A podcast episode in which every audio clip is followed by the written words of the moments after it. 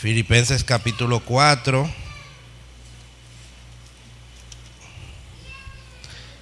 Versos, como dije, 10 hasta el 13.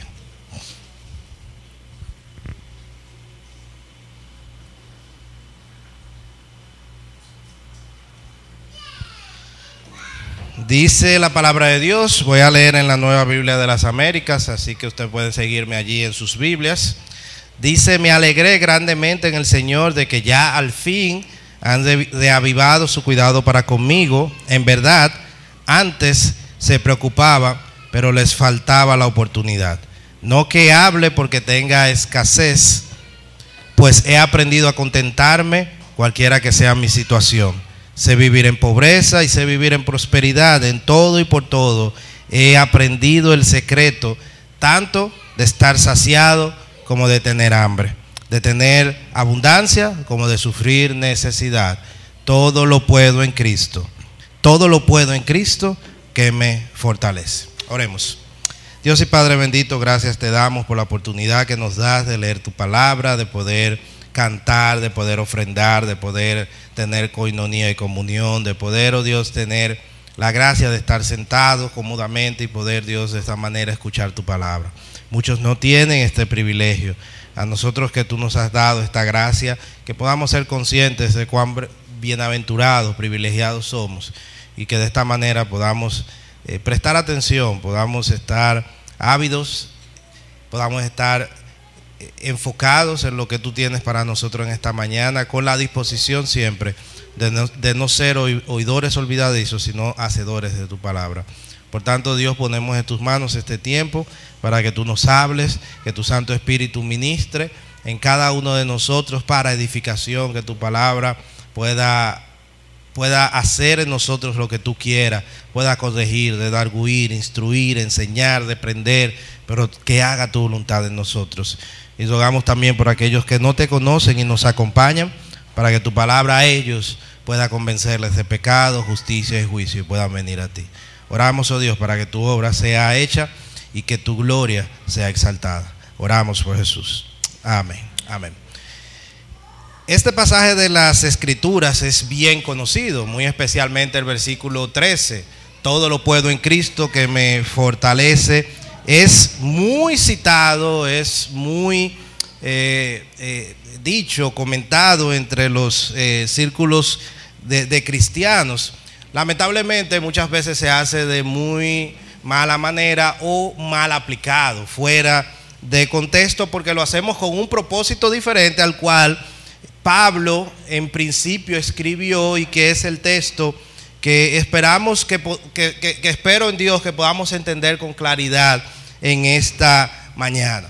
La carta, la epístola que acabamos de leer, Filipenses, es bien conocida por ser la epístola del gozo, pues cita muchas veces esta palabra y tiene, y, y esto tiene un mayor peso porque como muchos saben, Pablo escribió esta carta desde la prisión la escribió en cadenas y por tanto eh, hablar de gozo, hablar de contentamiento en un contexto como el que estaba Pablo, pues con, con, conlleva una mayor connotación, mayor énfasis. Así que Pablo, inspirado por Dios, eh, nos enseña que si hemos entendido realmente el Evangelio, es lo que trata de, transmitirnos con la carta, siempre estaremos gozosos siempre tendremos gozos y es precisamente la manifestación de este gozo, lo cual habla Pablo en este capítulo 4, a lo que él se refiere como contentamiento, lo cual si entendemos, si lo entendemos profundamente, si lo entendemos profundamente va a cambiar nuestras vidas. Si entendemos lo que es contentamiento, puede cambiar nuestra vida. Eh, eh, el pasaje que, eh, este sermón y el pasaje que tenemos por delante lo prediqué hace un par de años en la iglesia al inicio de la pandemia, precisamente por internet. Solo estaba la cámara, yo, un par de hermanos y la iglesia vacía. Como, ¿verdad? Pasó, estaba pasando muy comúnmente en la mayoría de las iglesias en ese momento. Y Dios me dio este pasaje, obviamente, primero para mí porque fue una situación como muchas personas pasaron en ese momento, donde no había ingresos, estaba pausado en el trabajo, con deudas, con situaciones. Sin embargo, Dios recordó que las circunstancias no son las que deben definir nuestro gozo, nuestro contentamiento. Y este pasaje que Él me dio para mí, eh, en su gracia permitió, ¿verdad?, que también lo transmitiera a la iglesia y espero en Dios que pueda ser de ayuda para ustedes también en esta mañana, porque independientemente de que haya pandemia o no, siempre habrá situaciones difíciles, siempre hemos de atravesar por situaciones complicadas y Dios ha dado en su palabra pasajes como estos para que podamos recordar la verdad y podamos alimentarnos de él. Así que como les decía, este tema es más profundo de lo que entendía en principio. Cuando sabía el pasaje, se veía la interpretación correcta del pasaje, tenía los conceptos claros y correctos del pasaje, pero cuando nos adentramos en el pasaje, las implicaciones que él tiene es mucho más profundo realmente de lo que entendía en un principio y que Dios en su gracia permitió que durante la pandemia pudiera entenderlo. Que por un lado lo había hecho mal y que afrontar las circunstancias que Dios permite en nuestras vidas, como Él lo permite, con un, verdad, con, un verdadero, eh, eh, con un verdadero contentamiento, da gloria a su nombre y nos da beneficios también a nosotros. Y eso es lo que espero que podamos entender en esta mañana. Así que vamos a ver eh, dos preguntas, vamos a contestar dos preguntas que nos van a permitir entender lo que es el contentamiento. La primera pregunta que vamos a ver es, ¿qué es el contentamiento cristiano? De forma básica. Y la segunda pregunta, ¿cuál es el, cuál es el secreto del contentamiento? Otra vez, dos preguntas. ¿Qué es el contentamiento? ¿Y cuál es el secreto de este contentamiento? Y que al responderlas podamos entender ciertamente lo que Pablo quiso decir al escribir este pasaje y por tanto lo que Dios eh, le, inspiró para que nosotros podamos eh, aplicar esos principios a nuestra vida. Pero antes de contestar esta pregunta, es bueno que podamos ver el contexto, podamos empaparnos de lo que Pablo venía diciendo para entender realmente las implicaciones de, de este pasaje. En el versículo 10, Pablo dice, me alegré grandemente de que el Señor ya al fin ha reavivado su cuidado para conmigo. En verdad, antes me preocupaba, pero les faltaba la oportunidad. Y entonces viene el capítulo, el versículo 11, no que hable porque tenga escasez, pues he aprendido a, a contentarme cualquiera que sea mi situación. Pablo da una acción de gracias aquí a la iglesia de Filipos por su cuidado y por su cariño. Recuerden que como dijimos, Pablo estaba preso, Pablo estaba en cadenas y por tanto eh, apreciaba grandemente eh, la, ayuda que la iglesia de Filipos estaba, eh, quería hacer o le había hecho en este momento, pero al parecer hubo algunos problemas para hacerle llegar esta ayuda y eh, no, sé, no, sabemos realmente por qué o cuáles fueron los problemas específicos, pero por el contexto, por lo que dicen las otras cartas, especialmente Corintios, sabemos que eh, hubieron algunas, algunas, algunas cuestiones que impidieron como que la ayuda llegara a tiempo. Pero cuando finalmente llegó, Pablo entonces agradece eh, a, a la iglesia por haberle llevado esta ayuda. Las dificultades fueron sorteadas y aprovecha esta carta que muy probablemente fue llevada a la iglesia por Epafrodito, que es un siervo que él menciona, un hermano en Cristo que él menciona, que, quien también probablemente fue que le hizo llegar esta ayuda a Pablo. muy probablemente lo que pasó que la, circunstancia, lo que impidió que la iglesia le hiciera llegar a, Pablo esta ayuda, que de paso Pablo estaba muy probablemente en Roma preso, y había una distancia entre Filipos y Roma, pero logró sortearse esta dificultad. Epafrodito llegó donde él. Pablo devuelve la carta, devuelve el, agradecimiento a la iglesia por medio de esta carta que le escribe con el mismo Epafrodito.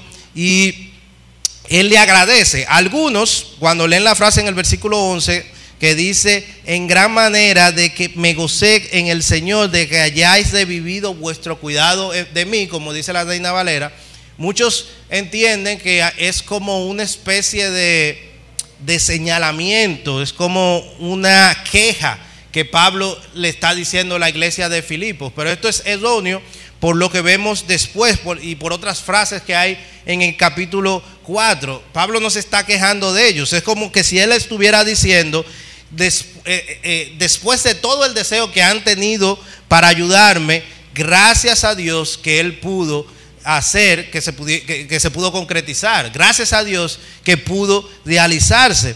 Y por tanto, este, este, este, este, este contexto nos permite tener un par de implicaciones prácticas sabiendo esto para nosotros, para la iglesia. En primer lugar, noten cómo Pablo se alegra de recibir la, la, noticia. Él dice que se alegra grandemente por el cuidado que ha tenido los hermanos para con él. Él da gracias a Dios por ello. Y qué bueno, ¿verdad? Que podemos tener una iglesia, que podemos tener una familia en Cristo, que en situaciones como la que Pablo estaba, preso, en cadenas, preso por causa del Evangelio, tenía hermanos orando, tenía hermanos preocupados, tenía hermanos queriéndole ayudar, tenía hermanos pendientes de su vida. Eso no es una bendición. Eso es una bendición. Por eso es la insistencia de toda iglesia sana de congregarse, de estar allí presente, de, ir a los cultos, de ir a las reuniones, de tener comunión y coinonía con los hermanos, porque de eso se trata de la iglesia. La iglesia no se trata de ser perfectos, la iglesia no se trata de vivir eh, eh, eh, en, en perfección siempre, no, la iglesia se trata de ayudarnos a luchar en contra del pecado y de esta corriente que tiene el mundo, de, apoyarnos mutuamente, de sobrellevar los unos las cargas de los otros. Y eso era precisamente lo que podemos ver cuando Pablo da gracias a Dios por la iglesia de Filipos. Cómo la iglesia estaba pendiente de él. Pero era porque Pablo estaba allí y estaba pendiente de ello. Era algo mutuo. Debemos estar en la iglesia debemos estar involucrados, porque eso nos trae beneficios a nosotros solamente. Dios cuando diseñó la, cuando, ideó la salvación y nos los da en las escrituras, no la ideó para que, para que vivamos individualmente, para ser llaneros solitarios, para decir, Señor, tú me salvaste, pero ahora yo vivo como yo quiera. La fe, aunque es individual, tiene manifestación colectiva, tiene manifestación para vivir con otros. Para eso es la iglesia. Aquellos que piensan que pueden servir a Dios, que pueden vivir para Dios y vivir de espaldas a una iglesia y a una iglesia local, simplemente no han entendido la fe. A los únicos que nos beneficia, repito, es a nosotros. Y lamentablemente muchas veces hay que forzar eso, cuando debería ser natural en los creyentes, cuando debería ser natural en nosotros. La segunda aplicación que vemos aquí es que Pablo agradece por ser ayudado. Note que Pablo no esconde que necesitaba ayuda. Él la recibe humildemente de parte de los hermanos. En otras palabras, va a haber situaciones donde nosotros debemos aceptar ser ayudados y ser agradecidos con Dios porque Él haya permitido esta situación, porque muchas veces lo hace para doblegar nuestro orgullo. Hay extremos, hay personas quienes quieren que estén ayudándole todo el tiempo. Eso es un extremo que debemos evitar. Si usted tiene, si tenemos las fuerzas, si Dios nos ha dado la salud y las fuerzas para trabajar, debemos trabajar y ganar dignamente, como dice su palabra, con el sudor de nuestra frente, lo que necesitamos. Eso es, eso es bíblico, eso está claro. Pero muchas veces van a pasar situaciones en nuestra vida donde aún intentándolo con todo, va a haber situaciones donde quizás no llegue, donde quizás no haga para sustentar, alimentar a nuestra familia, o no tengamos los recursos para alguna dificultad de salud nosotros mismos. En esas situaciones debemos ser lo suficientemente humildes para aceptar la ayuda que viene de otros, en, este caso de la iglesia. Ni, ni, ni querer recostarnos, ni querer ser más orgullosos de la cuenta. Pablo nos, nos, nos muestra, nos muestra esto. Y, con este contexto, claro, ¿verdad? De que eh, él estaba preso, de que la iglesia de Filipos quiso enviarle esta ayuda, finalmente llegó. Pablo entonces abre un paréntesis en el pasaje que empieza en el versículo eh, que piensa en el versículo 11 y concluye en el versículo 13. Ese es un paréntesis. Él dice, después que él habla de esto, me alegré grandemente en el Señor de que ya al fin haya avivado su cuidado conmigo. En verdad, antes me preocupaba, pero faltaba la oportunidad. Él dice, no que hable porque tenga escasez, pues he aprendido a contestarme cualquiera que sea mi situación, sé vivir en pobreza y sé vivir en prosperidad y en todo y por todo. He aprendido el secreto de estar saciado como de tener hambre, de tener abundancia como de tener necesidad, todo lo puedo en Cristo que me fortalece. Y en el versículo 14 él dice, sin embargo, han hecho bien en compartir conmigo en mi aflicción. En pocas palabras, si usted quita el versículo 11 al 13, es como que eh, eh, eh, se puede conectar los versículos 10 y 14 perfectamente. Se pueden conectar. porque Pablo lo que hace es en los versículos 11 al 13 abrir un paréntesis sobre lo que él dijo para explicar, para dar una verdad teológica y continúa entonces con lo que él estaba hablando en el versículo 14. No sé si me entendieron allí. Y ese paréntesis, esa verdad teológica es fundamental, es importante. Y, es lo que precisamente queremos hablar en esta mañana.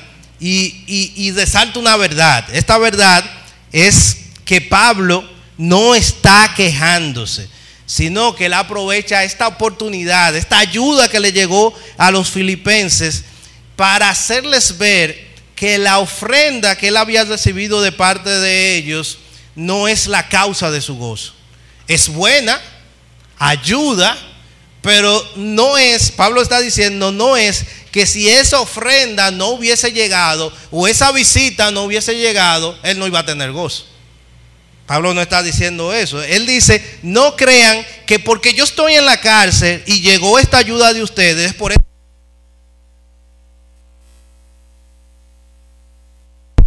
Ok. Pablo les dice, no crean que porque yo estoy en la cárcel y, esta ayuda que llegó de ustedes, eso es lo que me hizo contentarme. No, no, no. Aunque agradezco su ayuda y es bien recibida, sepan que si esa ayuda no hubiese llegado, yo hubiese seguido gozoso. Es lo que Pablo le está intentando decir. ¿Saben por qué? Porque mi gozo no depende de las circunstancias.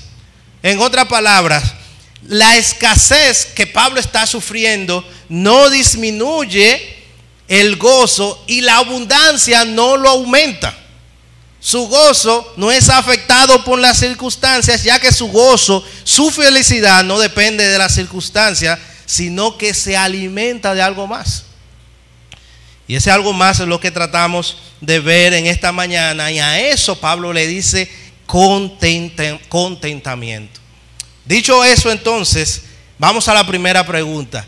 ¿Qué es el contentamiento cristiano? ¿Qué es esto?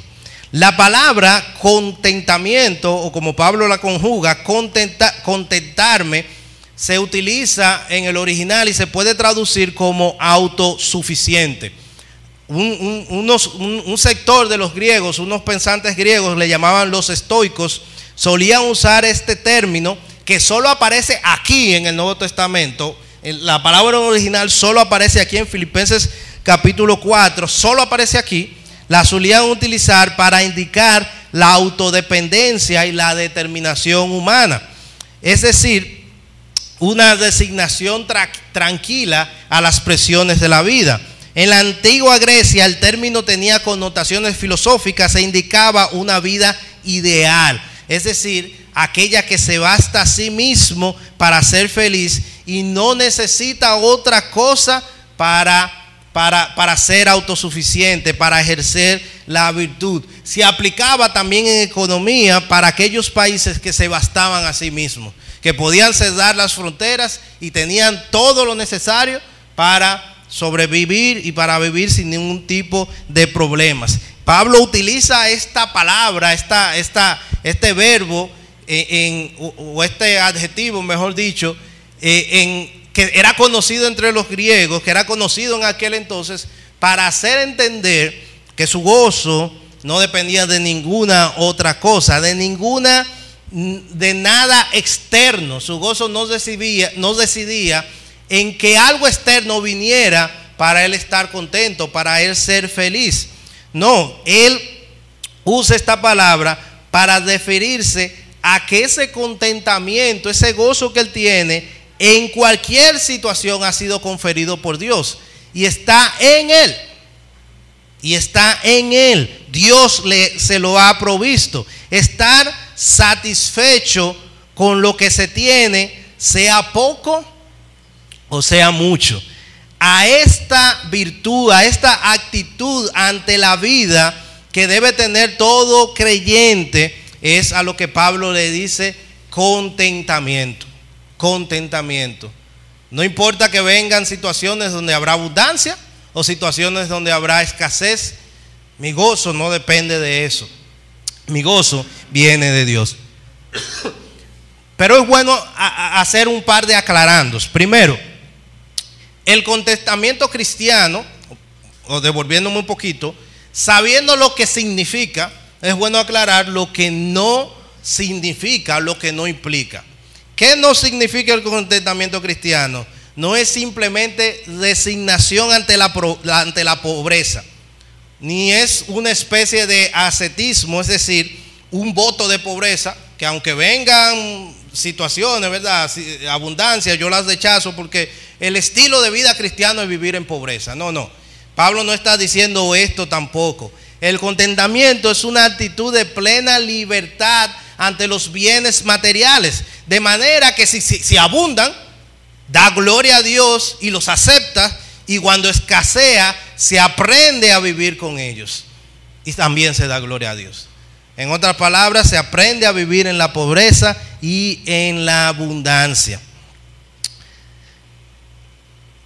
Así que no confundamos una cosa con la otra.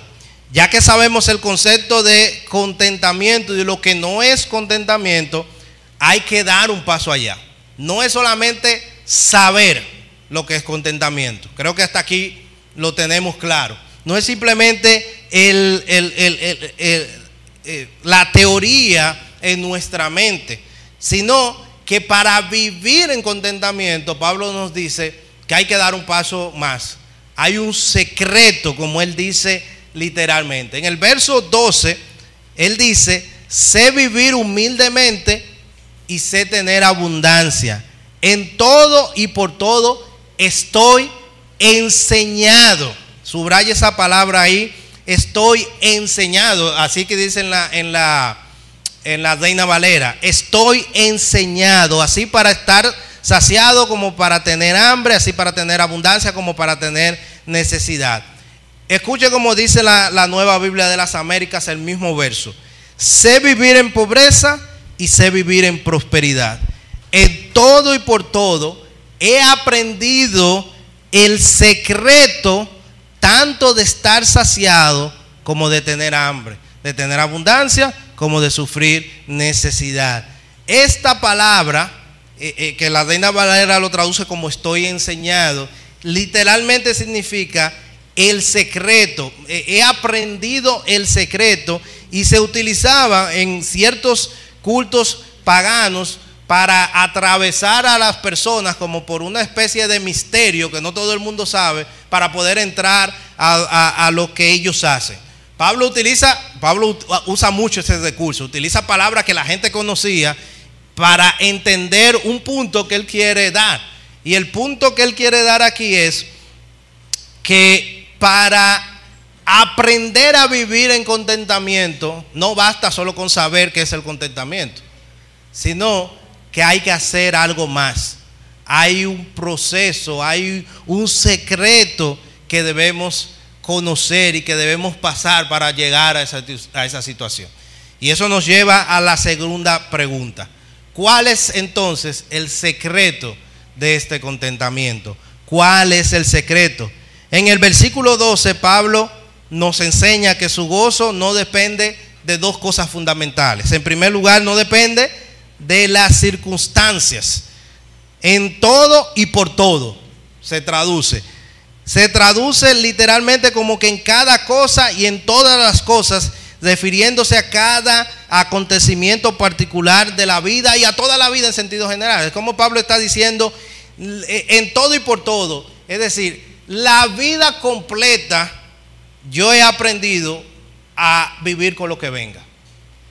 Y en segundo lugar, Pablo dice que, que, su, su, gozo no depende de las circunstancias, y en segundo lugar, no depende de los recursos o los bienes materiales. Él dice, para estar saciado o tener hambre, para tener abundancia o sufrir necesidad.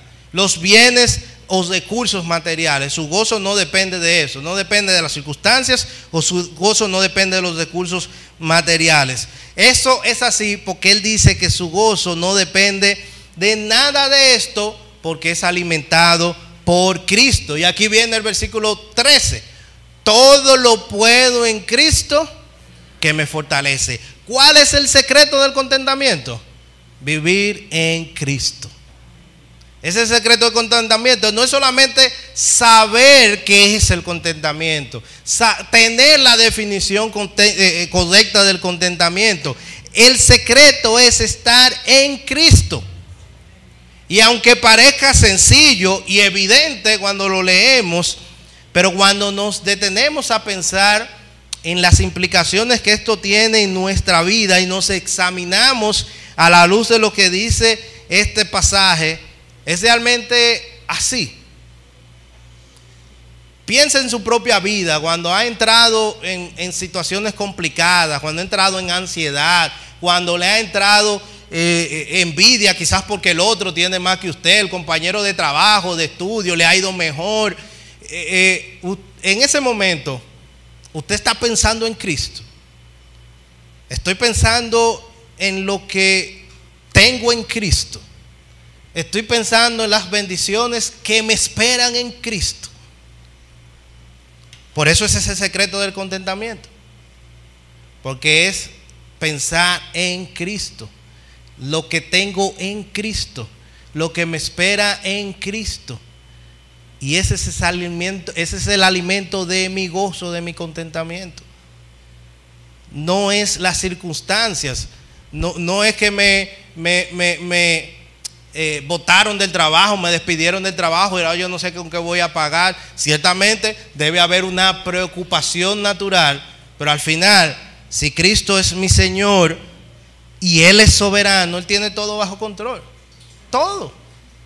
Si todo que está para bien, entonces yo voy a estar tranquilo y contento. Recuerden, ¿dónde estaba Pablo? En la cárcel. En la cárcel. Pablo no, tenía la libertad de salir para defenderse o en un tribunal, no, él estaba preso, a expensas de lo que quisieran sus captores, el emperador, quien no podía hacer más nada salvo confiar en Cristo. Y ahí, desde ahí, él escribe que él está contento, que él está gozoso y le dice a los, a los, a los, a los filipenses, le doy gracias a Dios por sus ofrendas, pero saben, yo le doy gloria a Dios porque no son sus ofrendas las que mantienen mi gozo. Es Cristo Jesús. Todo lo puedo en Cristo que me fortalece. Mire lo que dice Pablo eh, eh, en Romanos 8, 27 a 28. Un, un pasaje bien conocido. Y sabemos que a los que aman a Dios, todas las cosas cooperan para bien, dice la nueva Biblia de las Américas. Esto es para los que son llamados conforme a su propósito. Y, dice el versículo 27 anteriormente, y aquel que escudriña los corazones sabe cuál es el sentido del Espíritu, porque él intercede por los santos conforme a su voluntad. Pablo tenía esto bien claro. ¿Cómo es esto de que todo coopera para bien? ¿Cómo podemos estar seguros de que todo ayuda para bien? ¿Cómo funciona esto?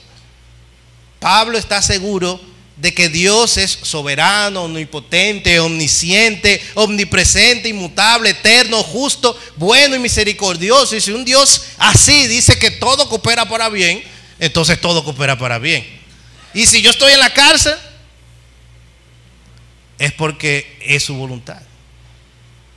Y es porque es su soberanía. Pablo confía en Dios y su confianza es tanta que él sabe que lo que venga de Dios, sea lo que sea, será para su bien. Y eso es lo que alimenta su gozo. Y eso es contentamiento. Por tanto, no es la ofrenda de los Filipos, aunque es bien recibida. No es que le digan su libertad, aunque es bien recibida. Todo eso puede eh, eh, eh, tener cierto margen de, o, fluctuación de nuestras emociones, pero el gozo, el, contentamiento sobre lo cual estamos de verdad basados, asentados, no es sobre las circunstancias, no es sobre tener un trabajo con mucho dinero o poco dinero, no es estudiar en una buena o una mala universidad, no es, eh, eh, eh, y pudiéramos citar miles de ejemplos, no es eso, es estar en Cristo. Pablo sabe que Dios desde la eternidad ha decretado todo lo que va a suceder, Él sabe todo lo que va a suceder, desde el principio y hasta el final de la historia. ¿No creemos eso? Dios no sabe todo. Dios sabe todo y Él sabe que todo va a ser según su voluntad. Pablo entendió eso, proclamó eso, enseñó eso, escribió acerca de eso y por tanto, cuando Él nos dice que todo coopera, significa que si Él está en la cárcel o en la escasez es porque Dios lo ha orquestado de esa manera. Y cuando yo, cuando Él está en prosperidad es porque Dios lo ha orquestado de esa manera.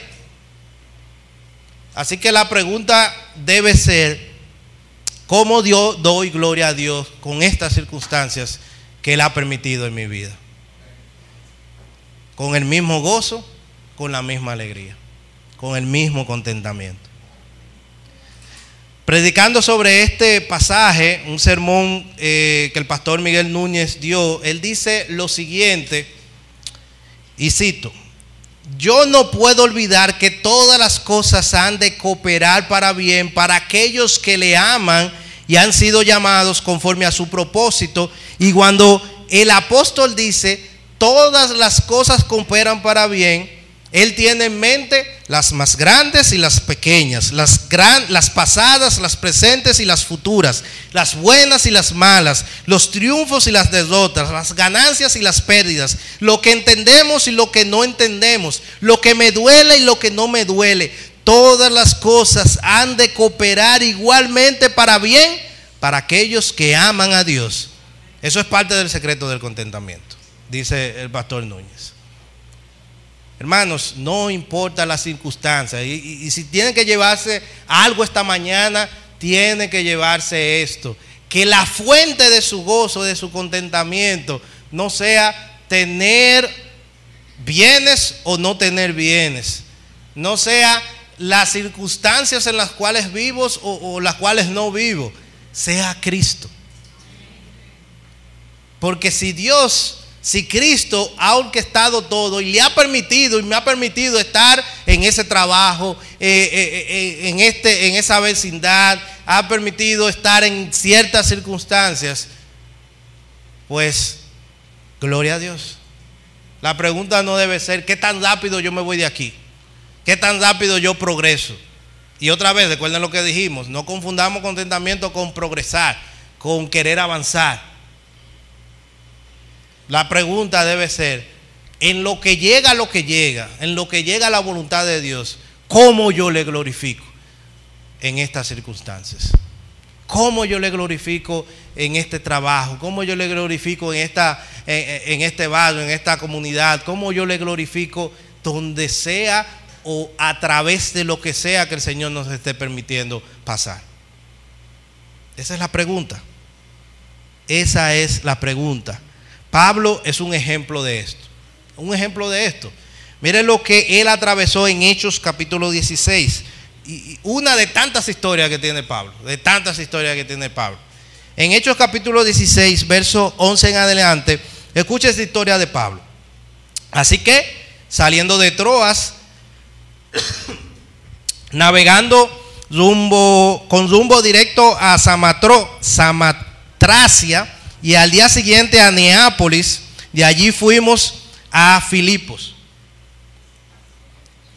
que es una ciudad principal de la provincia de Macedonia, una colonia romana. En esta ciudad nos quedamos por varios días. El día del reposo salimos fuera de la puerta a la orilla de un río donde pensábamos que habría un lugar de oración. Nos sentamos y comenzamos a hablar a las mujeres que se habían reunido y estaban escuchando cierta mujer llamada Lidia de la ciudad de Tiatira, vendedora de telas de púrpura, que adoraba a Dios y el Señor abrió su corazón para que recibiera lo que Pablo decía. Cuando ella y su familia se bautizaron, nos rogó, si juzgan que yo soy fiel al Señor, vengan a mi casa y quédense en ella, y nos persuadió a ir.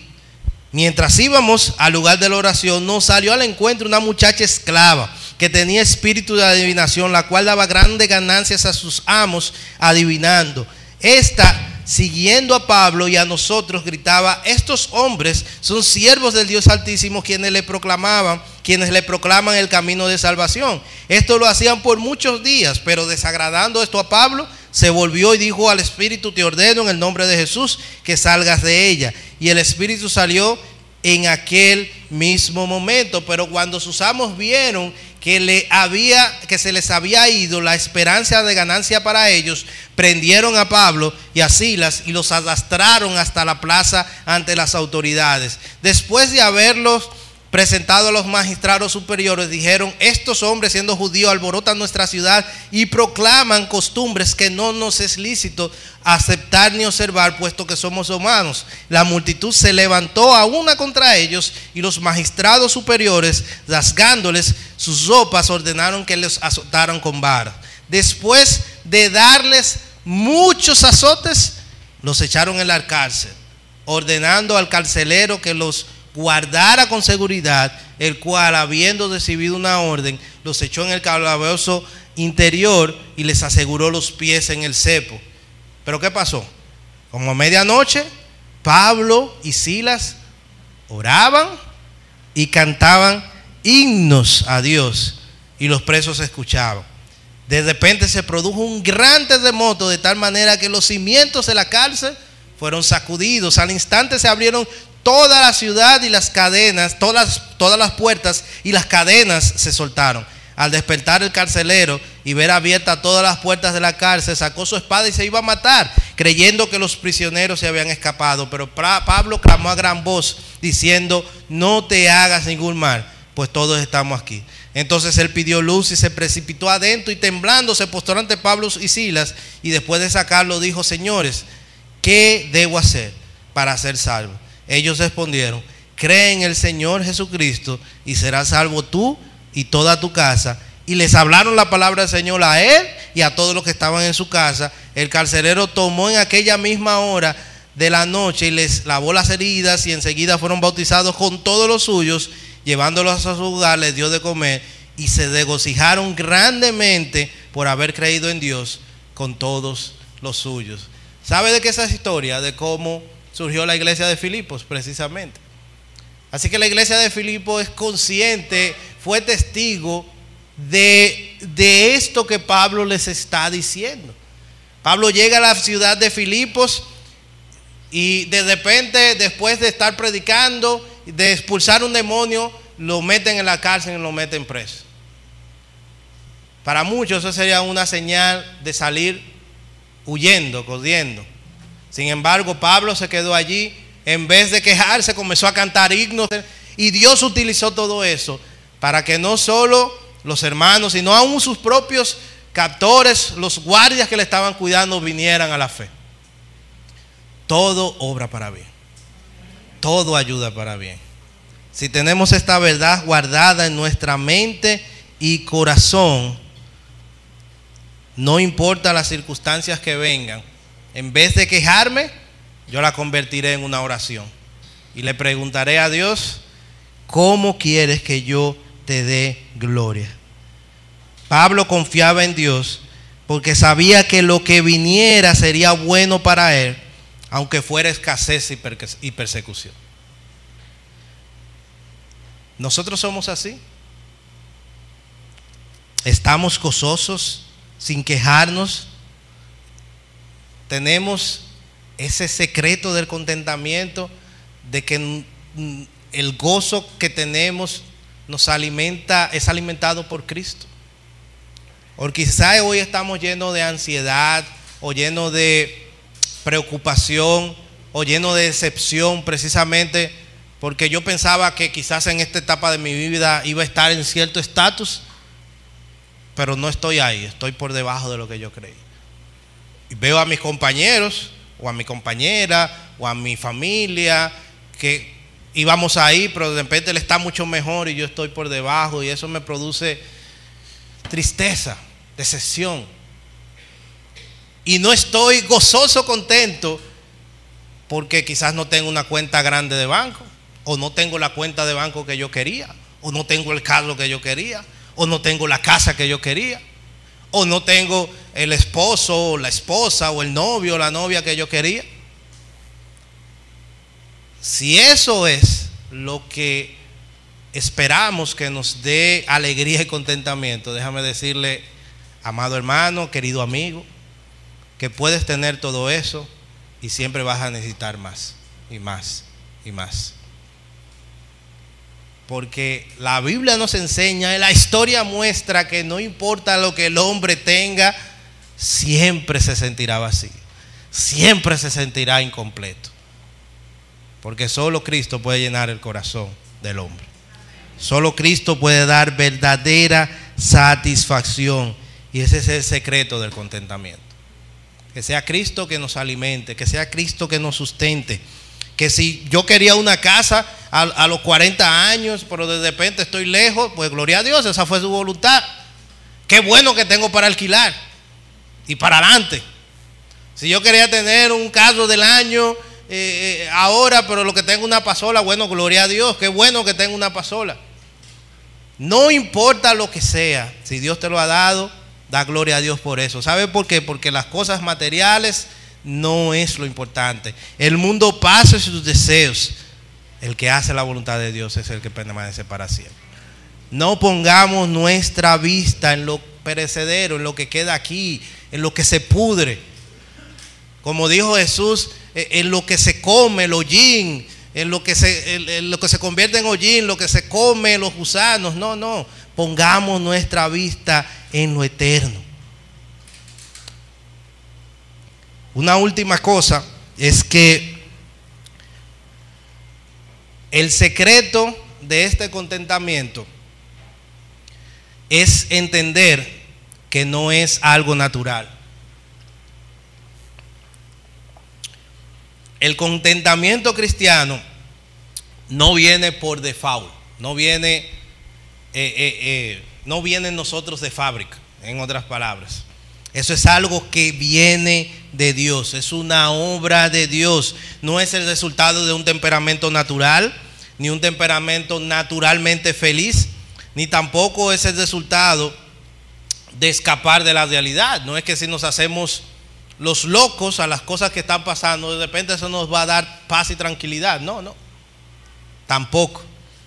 No hay nada fuera del creyente, como dije anteriormente, que nos pueda mantener continua y completamente feliz. Se necesita la gracia de Dios. Necesitamos de Dios. Todo lo puedo en Cristo que me fortalece no es una declaración egoísta de, de Pablo donde él dice que él tiene todas las herramientas y la experiencia para vencer cualquier situación. No es eso que Pablo está diciendo, sino que él dice que por gracia Cristo le ha permitido enfrentar todo lo que venga. No por él, sino porque Dios en su gracia le ha provisto de lo necesario.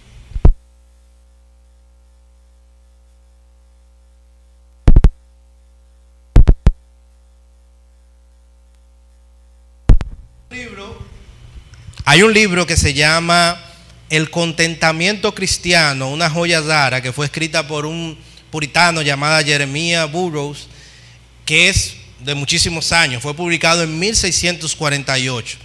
Y él dice lo siguiente en ese libro, en pocas palabras, la felicidad verdadera no es el resultado de lo que poseemos, sino del tipo de personas que somos. Ese es el gran secreto de la felicidad.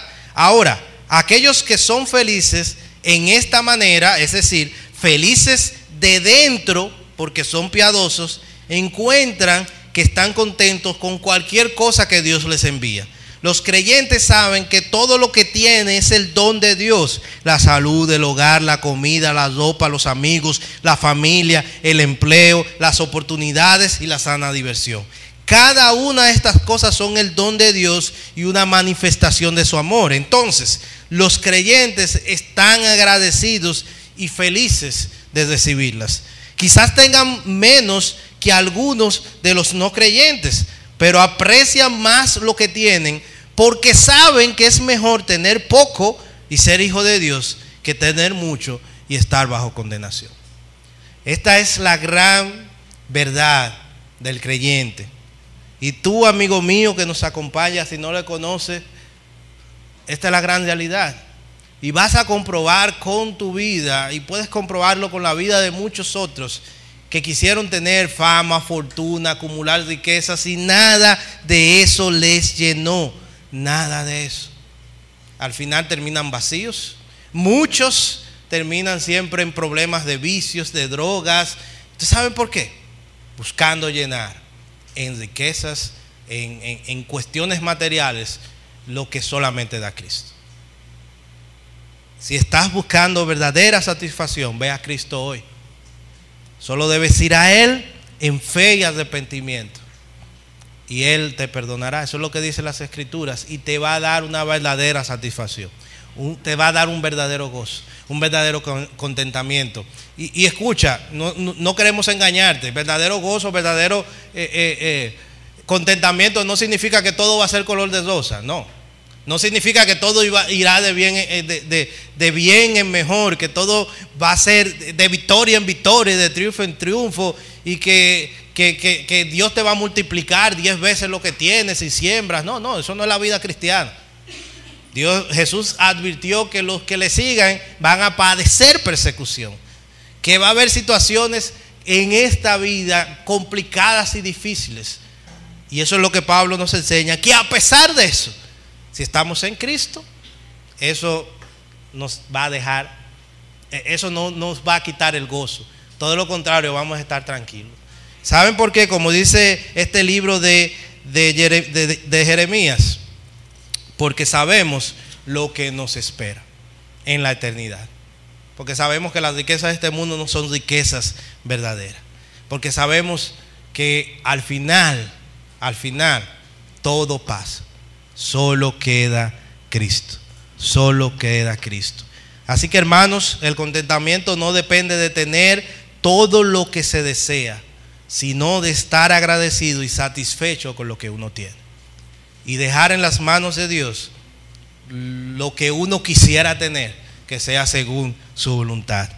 La felicidad cristiana se basa no en el hecho de obtener más, sino de desear menos ya que se sabe que el mundo pasa y sus deseos, pero el que hace la voluntad de Dios permanece para siempre. No es malo ganar mucho dinero, lo malo es querer ganar más y más. Nunca está satisfecho. Y eso es lo que brinda a Cristo, satisfacción. Contentos con lo que se tiene, sea poco o sea mucho. Quiera Dios que hoy nosotros podamos entender esta verdad. Primero, dar gloria y gracias a Dios con lo que tenemos. Quizás no estábamos conformes, pero hoy con esta verdad nos haya permitido abrir los ojos y decir gracias a Dios. Primero porque de verdad sé que soy bienaventurado porque muchos otros tienen menos. Y aunque muchos otros tengan más, al final todo queda aquí. Lo importante es tener nuestros nombres escritos en el libro de la vida. Eso es lo importante, porque no vamos a condenación, sino a vida eterna. Oremos.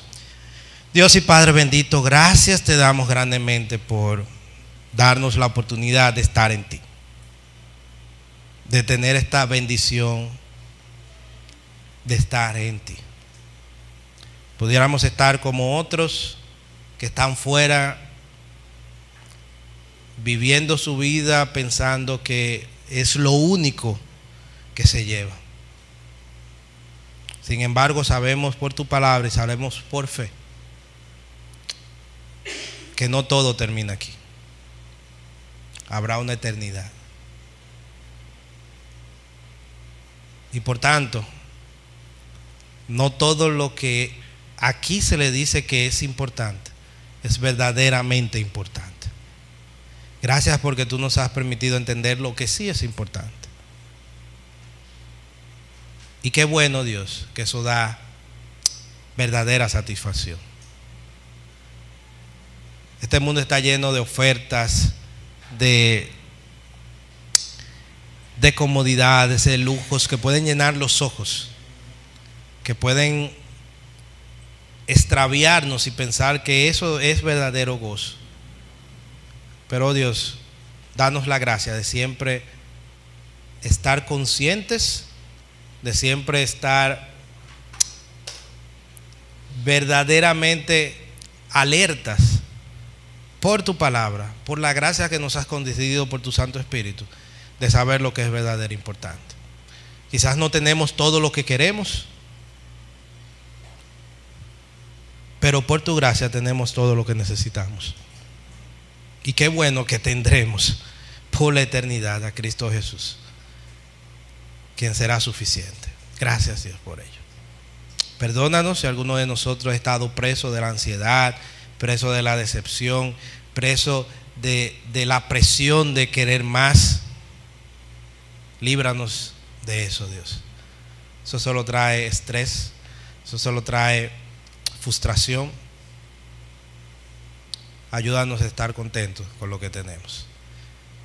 A querer progresar sanamente, eh, piadosamente, si es tu voluntad. Pero si no, gloria a Dios. Si no lo has hecho es porque es lo mejor para nosotros. Aprendamos a vivir, danos la gracia de aprender a vivir de esta manera. A contentarnos, cualquiera que sea la situación.